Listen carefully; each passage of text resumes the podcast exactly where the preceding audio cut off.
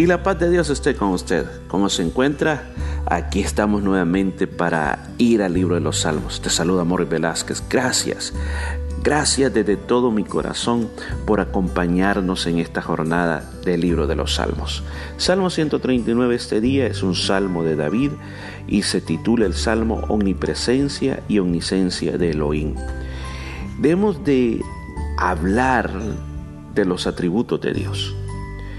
Cuando hablamos de que Dios es omnipresente, estamos diciendo de que Dios está en todos lugares y puede estar en todos los lugares a la misma vez. Está con usted allí en su casa, está conmigo aquí también.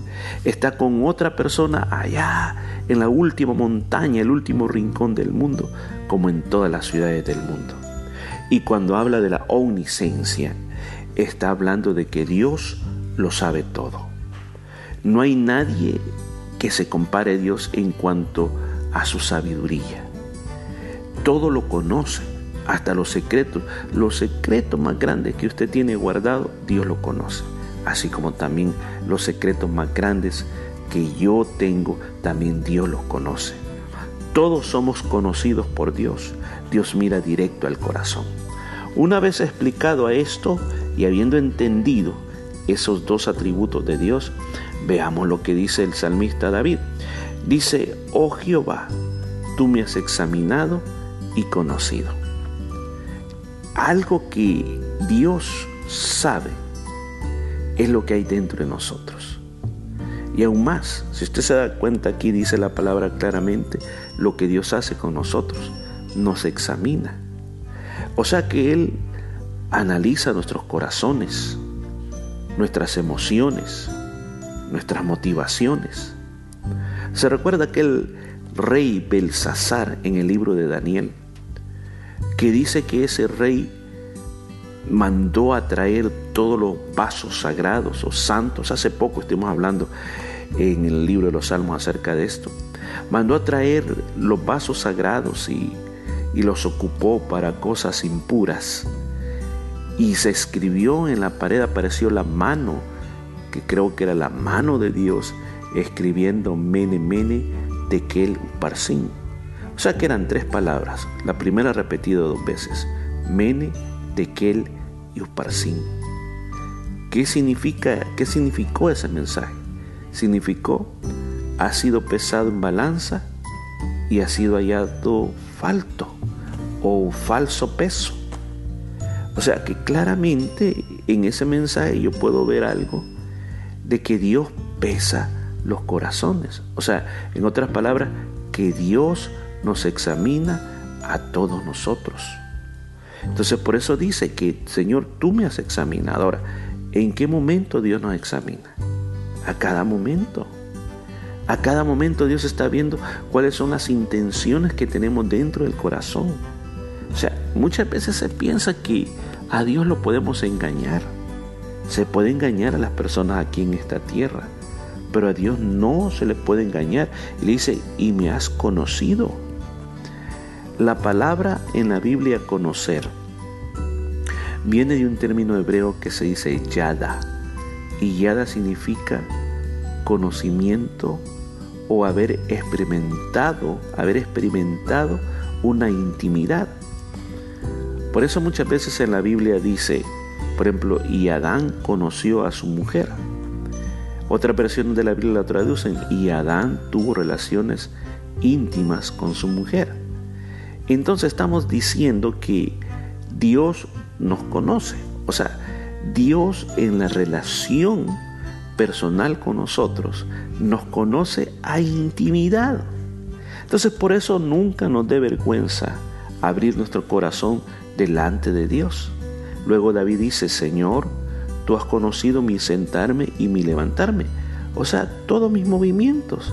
Durante el día tú sabes lo que he estado haciendo y has entendido desde lejos mis pensamientos. O sea, otra cosa que nos está diciendo, que en el proceso del conocer que Dios tiene en nosotros, aún sabe nuestros pensamientos. Mire, Dios sabe hasta lo que vamos a pensar en la próxima hora.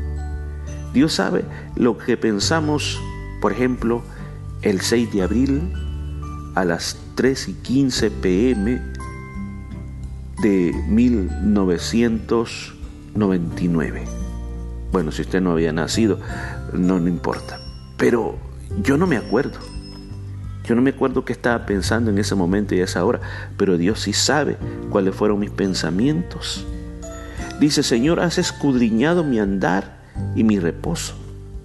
La palabra escudriñar en la Biblia significa esta acción. Significa como que a usted se le caiga una aguja en una alfombra peluda y usted comienza a buscar la aguja. O también pueden poner otro ejemplo, lo que hace un chimpancé o un mono buscando eh, esos bichos o esas pulgas en el otro. Usted mira cómo le va moviendo los pelos hasta que lo agarra. Eso es lo que significa la palabra escudriñar en la Biblia. Entonces dice, el Señor ha escudriñado todo mi caminar.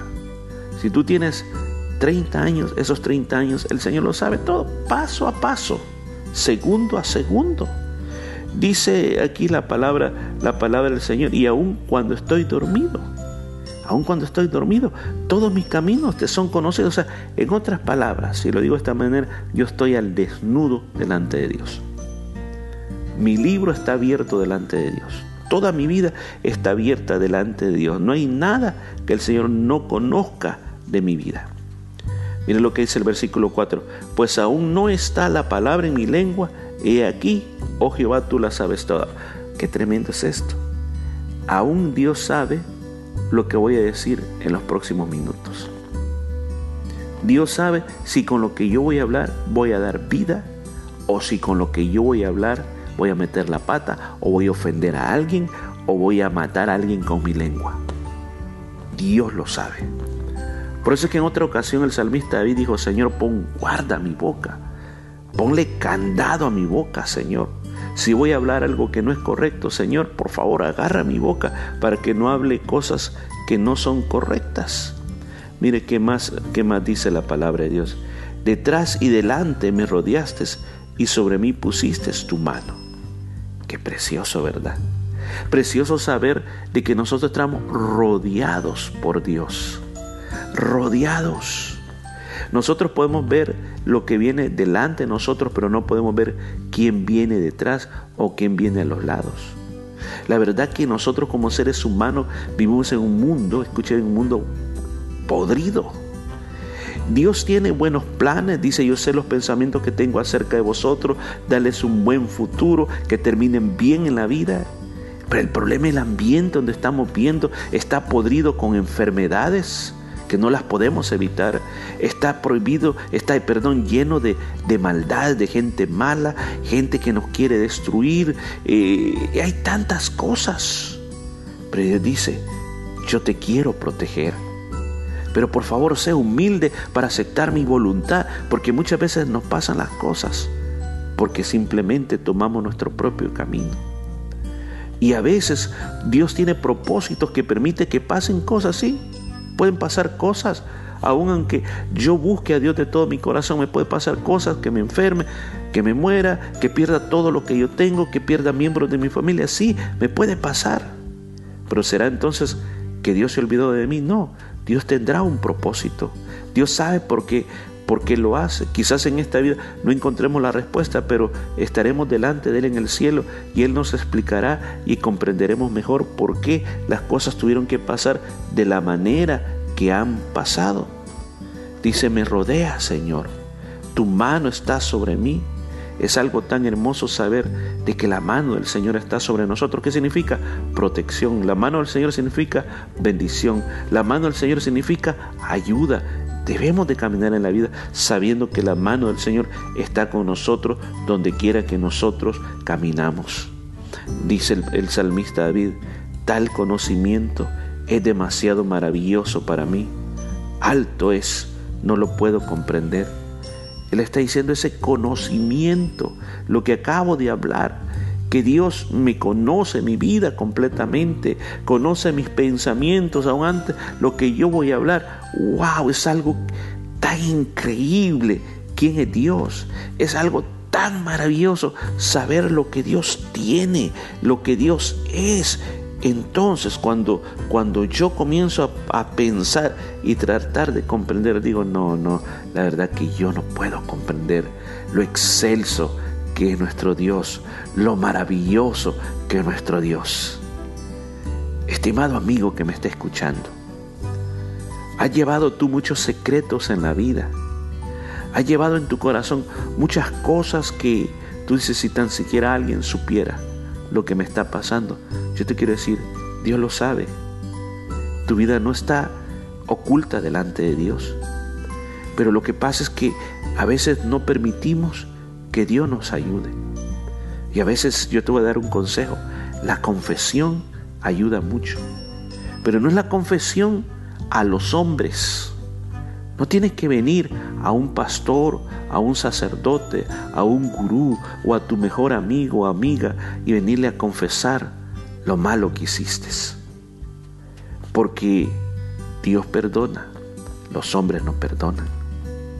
¿Qué tal que si usted un día confiesa de que en alguna oportunidad en su vida usted se robó mil dólares? Y todo el tiempo anda con eso. Yo no, no quiero decir nada, pero hoy yo lo voy a confesar a alguien. Le digo, esa persona va a tener aquel concepto en la vida. Mm, de vez en cuando esta persona roba. Pero cuando nosotros le confesamos solo a Dios, nosotros descargamos ese pecado en nuestra vida. Porque Dios es especialista en eso. Es especialista en llevar a los hombres al arrepentimiento y al perdón de pecados. Al reino de los cielos no se entra porque eres miembro de una iglesia. Al reino de los cielos se entra porque nos arrepentimos de nuestros pecados y porque sabemos que encontramos perdón en la sangre de Jesús. Si en tu vida tienes cosas que tú sientes que son apestosas, asquerosas, feas, difíciles, como para poder decírselas a alguien, ¿por qué no aprovechas este día y venir en lo secreto delante de Dios a decírselas? Yo sé, Dios las sabe. Pero muchas veces ha tenido usted la experiencia con sus hijos que habían hecho algo y usted sabía que lo habían hecho, pero usted quería oír la confesión y el arrepentimiento de boca de ellos. Y cuando ellos lo hacían, uno en lugar de enojarse más, los abrazaba y les agradecía porque habían sido sinceros. Lo mismo este día, Dios está esperando por ti, Dios está esperando por tu arrepentimiento, Dios está esperando que vengas a Él y le confieses todo tu pecado. Él te perdonará y Él te levantará. ¿Qué le parece si oramos al Señor este día, Padre? Gracias por este salmo tan glorioso, tan lindo, Señor. Tu omnisencia tu omnipresencia es algo digno de ser alabado. Tú lo conoces todo de mí, nada te puede esconder. Pero lo bueno, Señor, que tus ojos están sobre mí. Gracias, Señor, por eso. Yo te pido, Señor, que ayudes a aquellas personas que hoy quieren confesar delante de ti tantos pecados y tanta maldad.